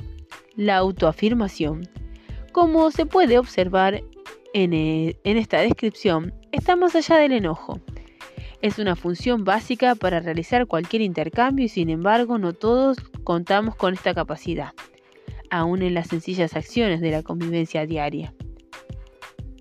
En la situación de enojo, la capacidad de autoafirmación queda sometida a su mayor desafío, a su momento más arduo. Si uno no cuenta con ella para las situaciones habituales, lo más difícil le resultará apelar a ella durante el enojo cuando uno ha aprendido a hacerlo, ese es el excedente de energía que es el enojo que se encausa fortaleciendo la autoafirmación. Y la autoafirmación alcanza su plenitud funcional cuando apunta a la resolución del problema que produjo el enojo. Trata de comprender mejor esto. Volvamos al ejemplo de Elena. Ella se enojó con su marido porque no la consultó acerca de los arreglos de la casa y expresó su ira, obstruyendo la ejecución para perjudicar a su esposo. De acuerdo con esta propuesta, ella hubiera podido expresar, tú has decidido los arreglos sin, consultarme. Eso hace que me, me enoje, porque la casa es de los dos y los dos vivimos en ellas. Y lo que yo necesito es que me consultes. Te propongo que discutamos este proyecto que nos pongamos de acuerdo en lo que vamos a hacer y luego llamemos a los albañiles. Esto es autoafirmarse con claridad, firmeza y respeto. Es así en la medida de que Elena nombra sin descalificar lo que su marido hizo y ella y a ella le molestó. Dice, porque le molestó y propone con claridad lo que necesita que ocurra para que su enojo cese. Lo que ella hizo en cambio fue quedar enredada en la pelea con su marido, se enfadó con él porque no la consultó, no se lo dijo y luego obstruyó la ejecución para dañarlo. Se olvidó del tema central, no, no ser consultada, y por lo tanto no hizo nada para resolverlo, y desplazó el eje hacia la venganza sobre su marido. Dejó de tener un problema con su marido, y su marido pasó a ser su adversario en una batalla que se dirimía para ver quién se quedaba más perjudicado. Cuando el enojo toma ese camino, todos pierden. Este ejemplo puede resultar muy elemental, pero la experiencia clínica muestra que la parte de las discusiones cotidianas que no se resuelven y van deteriorando la resolución son el resultado de no saber cómo expresar el desacuerdo sin agraviar y cómo presentar claramente la propuesta que intenta resolverlo. Incluiremos a continuación las respuestas a una serie de preguntas formuladas en, seminarios sobre el enojo que contemplen el desarrollo de este tema. Enojo, ira y odio son lo mismo. Los tres términos aluden a la misma emoción en diferentes grados de intensidad. El enojo suele asociarse al grado menos intenso. La ira en, la escala representa una forma intermedia. Y el odio, la forma más intensa y destructiva. Cuando uno comprende que no son emociones distintas sino diferentes grados de lo mismo, que los límites son difusos y que se puede pasar de un estado al otro fácilmente, uno va centrando su atención en la emoción en sí y en su proceso de resolución y los nombres dejan de tener importancia? ¿Qué relación existe entre el enojo y el resentimiento? Si bien el resentimiento merece un análisis específico y detallado, por ahora digamos de una forma resumida que el resentimiento es el enojo enfriado y cronificado, producto de un enojo que nos desorganizó y que por lo tanto no pudimos expresar ni resolver en el momento en que lo vivimos. ¿Qué relación existe entre el miedo y el enojo? Las dos emociones tienen en común algo, el señalar la presencia de algo que es vivido como amenazador, tanto para la propia identidad como para algún deseo particular. Se activará el predominio del miedo o del enojo según la relación de proporción que exista entre la magnitud de la amenaza y los recursos en que se cuente para resolverla. Para utilizar una metáfora sencilla, si es un mosquito que zumba persistentemente y nos molesta mucho, reaccionaremos con enojo. Si en cambio es un león suelto con el que nos cruzamos por la calle, nuestra respuesta será el miedo. Cuando me enojo, insulto, me descontrolo y creo que para hacer lo que tú propones hay que ser la Madre Teresa de Calcuta. Cuando, no, cuando uno no ha aprendido a autoafirmarse bien, se descarga a través del insulto el escándalo y, le parece que no hacerlo de ese modo es propio de seres que, que poseen una santidad especial. Pero si observamos bien, veremos que no es así, que todo lo que tú haces a la larga no resuelve nada y por lo tanto la frustración y el esfuerzo y la impotencia se multiplican y el malestar se hace crónico. En el aprender a enojarse, bien, no hay ninguna, no hay ninguna renuncia significativa, no es una cuestión de sanidad ni santidad, sino de desarrollar la capacidad de resolver problemas y al hacerlo todos se benefician. Enojarse equivale a pelearse. Ese es un gran malentendido que es necesario aclarar. Enojarse y pelearse no es lo mismo. Pelear es entrar en la batalla, y eso implica que dos, dos combaten entre sí, cada uno con el deseo de vencer. En ese clima emocional frecuentemente se agravian, se insultan, se hieren, todo lo cual deja casi siempre el mismo residuo, heridas, resentimiento y culpa.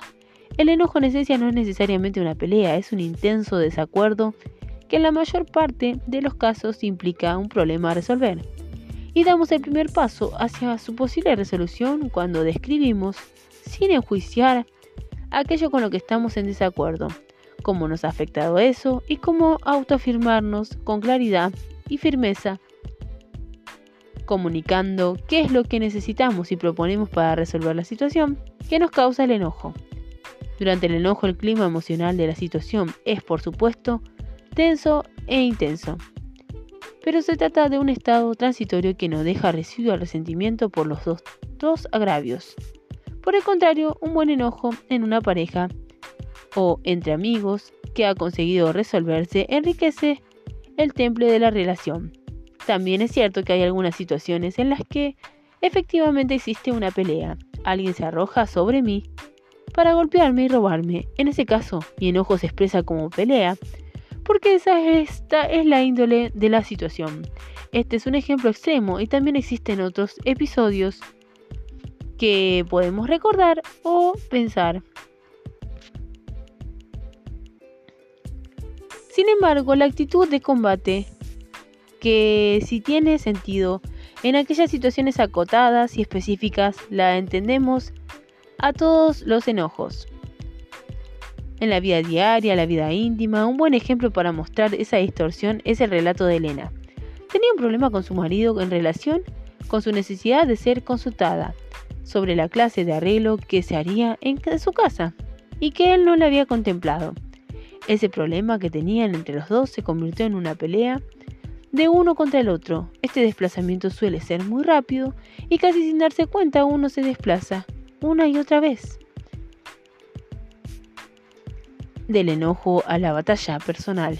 Para quienes padecen esta tendencia distorsionada, resulta muy útil en el momento mismo de comenzar una discusión. Tratar de responder a un par de preguntas. La primera es, ¿qué tendría que ocurrir aquí para que mi enojo pudiera cesar lo antes posible? La segunda está muy relacionada con la primera y es, en realidad, otra faceta de lo mismo. Consiste en preguntarse, ¿y esto cómo se arregla? Esas preguntas son como llaves que se abren una nueva actitud mental. Algunas personas utilizan las dos, otras sienten más en sintonía con alguna de ellas. Lo importante es que comprendamos en qué consiste su utilidad. La mente, que ya estaba preparando para una nueva batalla, al conectarse con estas preguntas, se vuelve a recordar que existe un problema que es necesario caracterizarlo con precisión y que el propósito prioritario es descubrir cuál es el modo de resolverlo. También es útil recordar que el enojo, en, en su esencia misma, está diseñado para ser transitorio y que por lo contrario cumple su función adecuadamente cuando se arbitra los medios para iniciar el camino de su propia cesación. Otra faceta de este, de este tema que podemos encontrarla en las muy frecuentes frases me he peleado con mi novio o con mi novia o nos peleamos como una forma de decir nos separamos. Para estas personas separarse y pelearse son sinónimos y así se expresan a través del lenguaje una forma más de esta profunda y extendida confusión. Cuando, cuanto, más me enojo, no quiero proponer, sino exigir. La propuesta, en sentido genérico, tiene efectivamente múltiples matices, que es necesario discriminar, pedir, sugerir, invitar, proponer, demandar, reclamar, exigir y por último imponer y ordenar. La diferencia entre cada uno de ellos depende de cada grado de legitimidad que le demos al no como respuesta. Cuando pedimos, sugerimos, invitamos o proponemos, estamos admitiendo al sí y al no.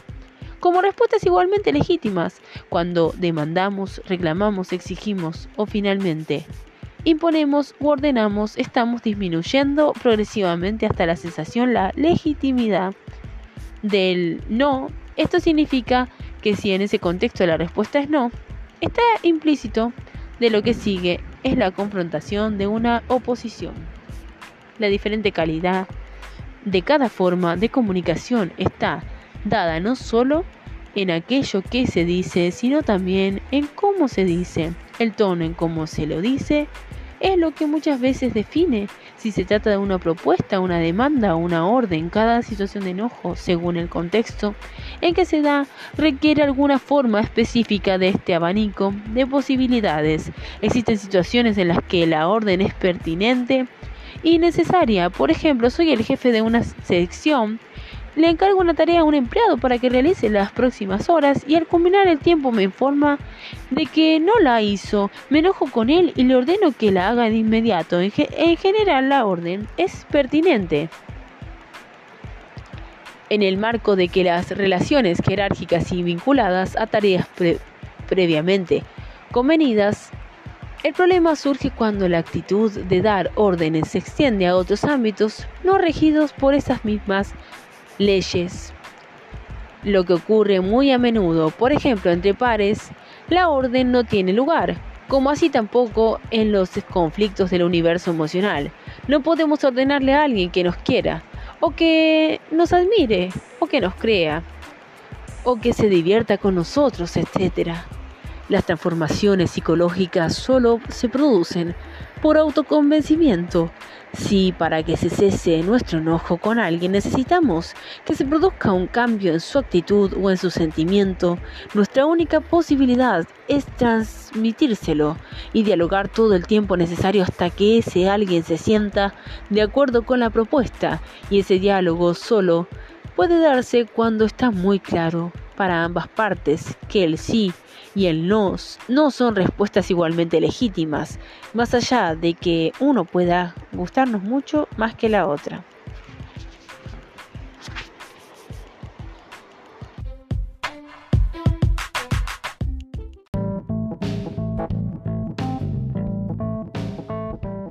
¿Yo le tengo miedo al enojo del otro?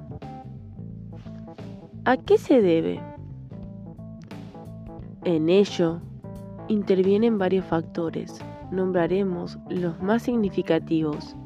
Si vivimos el enojo como algo masivo, sin, sin gradaciones, tipo 0 o 100, el enojo posible del otro será para nosotros siempre 100. Si además no hemos aprendido a autoafirmarnos de un modo maduro, sabemos que estamos expuestos a quedar paralizados o a estallar en ira y que nos embarcaremos en una pelea descomunal entre 100 y 100 que terminará por destruir el vínculo. Cualquiera de estas derivaciones inspira miedo porque no es resolutiva y esa es una parte importante en lo que subyace en miedo al enojo del otro. Muchas personas dicen, no he hecho tal cosa por miedo a que se me enojara. Esas personas imaginan el enojo del otro como el fin de todo, algo que se debe evitar a toda costa y que ocurre cuando es una catástrofe sobre la cual nada se puede hacer. La cura de ese miedo es saber que la película no acaba con el enojo del otro, que si hemos aprendido a autoafirmarnos respetuosamente, luego de escuchar la ira del otro, podemos seguir presentando nuestro punto de vista de tantas maneras como sea necesario, que por nuestra parte no vamos a agravar el enojo existente y que si bien el tramo de enojo es tenso e intenso, de ahí también se puede volver cuando se resuelve el problema, se retorna, se retorna enriquecido, por lo tanto el enojo del otro no es el punto final de la discusión ni del vínculo, sino sencillamente un momento más de esta relación. A veces estoy muy enojado y no quiero ver más a la persona que provocó mi enojo. ¿Es eso un error? Existen situaciones en las que lo que ocurrió es de tal significación que hace que efectivamente uno no quiera ver más a esa persona. Sucesos que ponen en evidencia en el otro rasgos que son incompatibles con nuestra noción de la amistad, la pareja o lo que sea. Esa decisión es parte de nuestra libertad de elegir nuestras relaciones y adquiere toda su significación cuando sabemos que no reaccionamos así ante cualquier enojo. Es necesario aclarar Esto porque hay personas que, al no saber cómo enfrentarse a las situaciones de enojo, suelen cortar la relación como forma habitual de reacción. Se trata de la modalidad quirúrgica de resolución de conflictos y eso ya es distinto. El problema de esta precaria actitud es que se dejan por el camino muchos vínculos potencialmente valiosos y quien reacciona así vive con la inquietante sensación profunda de que no cuenta con la capacidad de conservar lo que valora. Yo me ofendo fácilmente y me cierro. ¿Tiene que ver con esto? Sí, uno se ofende cuando se siente herido por algo que el otro hizo y se apoya con la idea de que el otro no tendría que haber hecho eso. Entonces se cierra y se retira. Uno no puede decirle que se siente herido porque generalmente ello implica mostrar un aspecto propio esencialmente sensible o vulnerable que cuesta reconocer. De ese nudo interior surge la ofensa y el corte. Cuando uno comienza a legitimar interiormente el, el propio aspecto vulnerable, se le hace más sencillo reconocerlo ante el otro y comunicar la herida que se ha experimentado. Al abrir ese estado, se hace más fácil aceptar que el otro hizo lo que hizo. Uno no se centra tanto en lo que no tendría que haberlo hecho y orienta más su energía en la dirección de, dado que, que, se, que hizo lo que hizo, veamos cómo se resuelve. A partir de allí ha logrado salir de la cápsula encerrado, encerrándola y cronificadora de la ofensa y ingresado en la tarea de resolver un desacuerdo más que produce el enojo. Yo no puedo enojarme con la gente que quiero y eso me trae problemas. Esta es una frase muy común. Cuando uno cree que enojarse es pelearse y comenzar una escala hacia la destrucción del vínculo, no tiene más remedio que cerrar los ojos y dejar pasar, aunque después le traiga problemas. A esta confusión se le agregan algunas creencias muy generalizadoras, que dicen, si quieres a alguien, no puedes estar en desacuerdo con él, o si expresas el enojo, el efecto se perderá. Lo que tienen en común estas creencias es que suponen el efecto y el enojo que se incluyen recíprocamente a o uno o el otro. Y en realidad es exactamente al revés. Una de las actitudes que más ayuda a que el enojo conduzca a un camino resolutivo es poder sentir y expresar el enojo con afecto. Quizás, quizás parezca una contradicción insalvable en sí misma, pero no es así. Es simplemente recordar cuando esa es la situación, que con quien estamos enojados es alguien a quien queremos, ya sea nuestra mujer, nuestro amigo, nuestro vecino, etc. El enojo es la figura que está en primer plano, el efecto es el tras fondo que completa el cuadro, la intensidad inicial del enojo suele borrar transitoriamente la percepción del afecto. Es por eso que por lo que es bueno darse a tiempo para tener un registro más equilibrado del conjunto. Cuando se comprenden todos los matices de esta situación, lo que parecía un inconveniente se convierte en un facilitador. Del yo no puedo enojarme con la gente que quiero, se pasa al porque sé que la quiero es que me resulta más fácil expresarle mi enojo cuando lo siento. Yo quiero que el otro se sienta culpable por lo que hizo. Esta es una frase que es una reacción muy corriente. El otro me ha dicho algo que me duele y me enoja. Yo doy veladas señales de dolor y me alejo.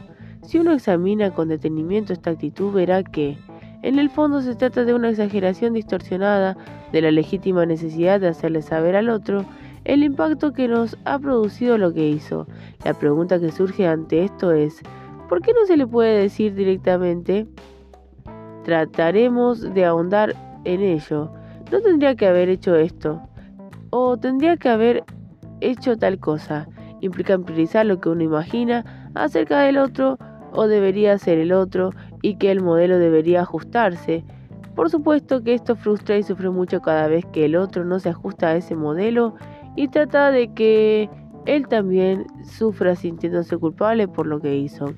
De ese modo, uno intenta además que cambie su comportamiento sin necesidad de decírselo de modo explícito y, directo. En la medida que uno va creciendo genuinamente y es autónomo, va desarrollando otra visión y otra actitud puesta en palabras sería, el otro es el otro y en última instancia está más allá de, de todo modelo que yo tenga acerca de él. Por lo tanto, le reconozco el derecho de actuar como actúa. Eso significa que quede sometido e inerme ante él. Si es si estoy en desacuerdo con lo que hace, se, lo expresaré con toda claridad y firmeza. Y haré propuestas o demandas que crea necesarias, pero también sé que allí termina mi jurisdicción. Él puede decir que sí o que no, y admito esas dos posibilidades. En función de su respuesta, veré qué es lo que, lo que hago.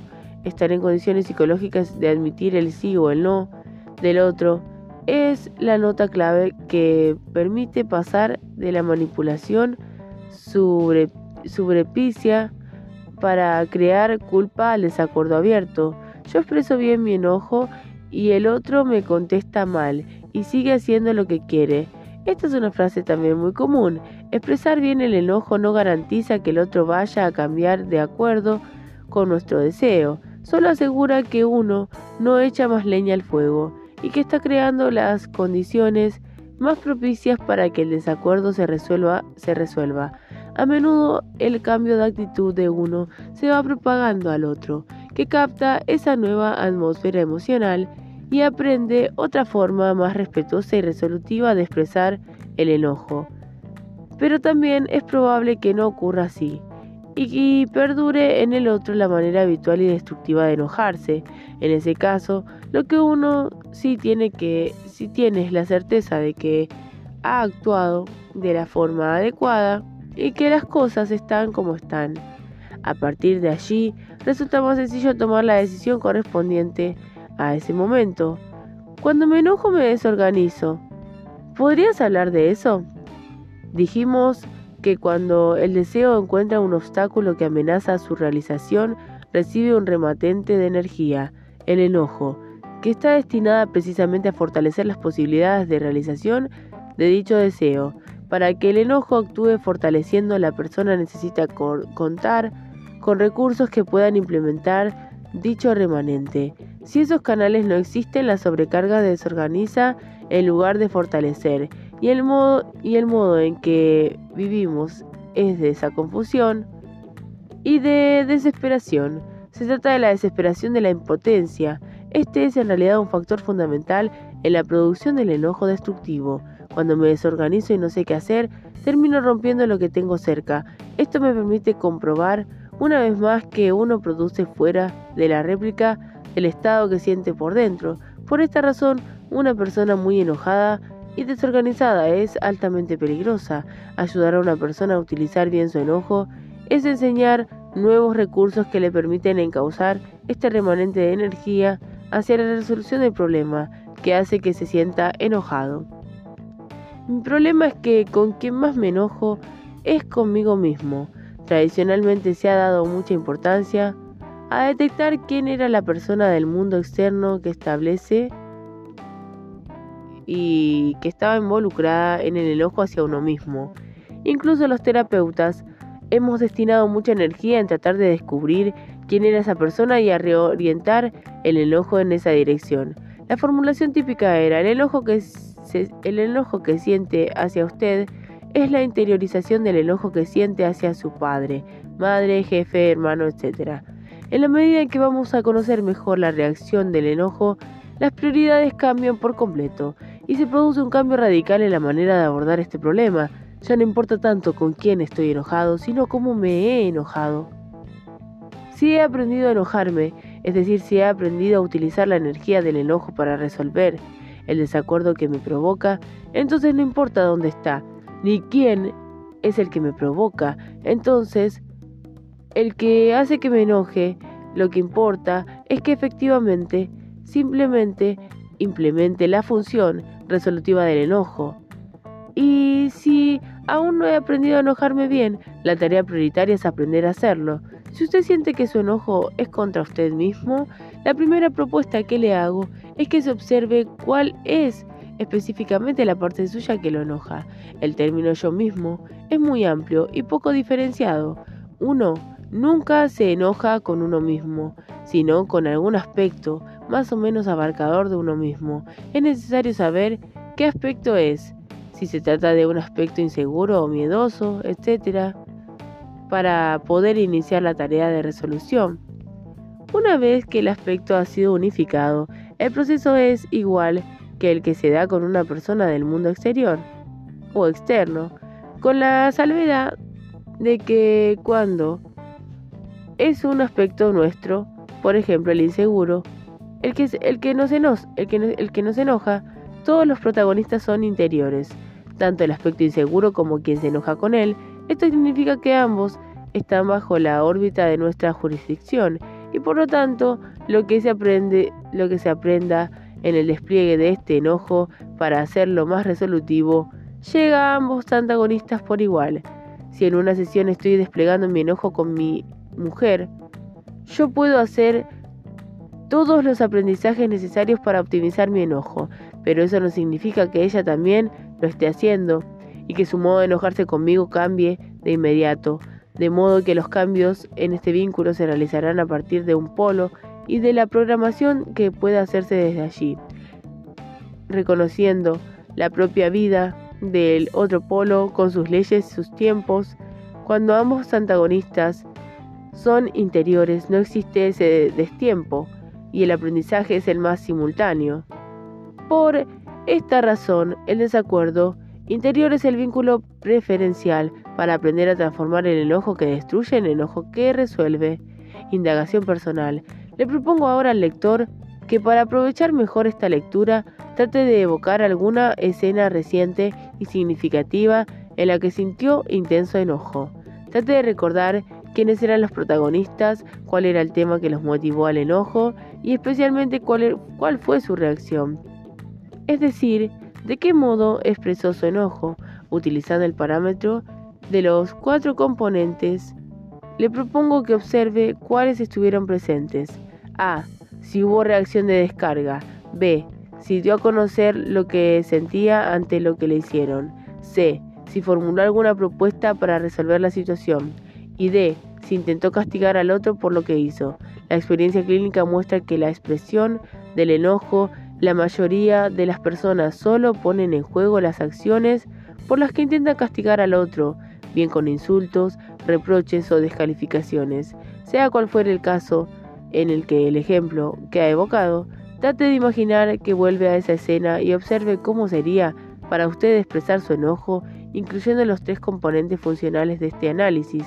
Considérelo simplemente como un ensayo y observe cómo se siente al expresar su enojo de ese modo.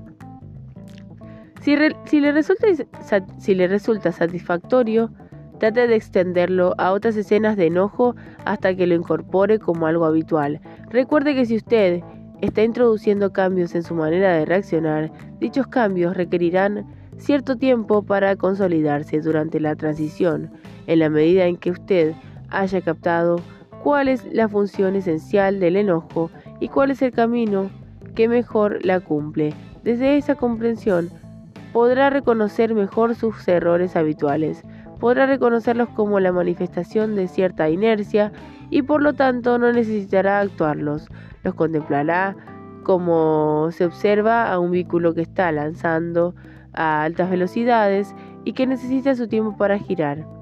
Creo que la tarea vale la pena porque cuando una persona ha aprendido a utilizar la energía del enojo para darle más determinación al intento de resolver el desacuerdo que enoja, y eso se logra con el mínimo daño de todos los protagonistas en la vida de esa persona, ha cesado la guerra inútil.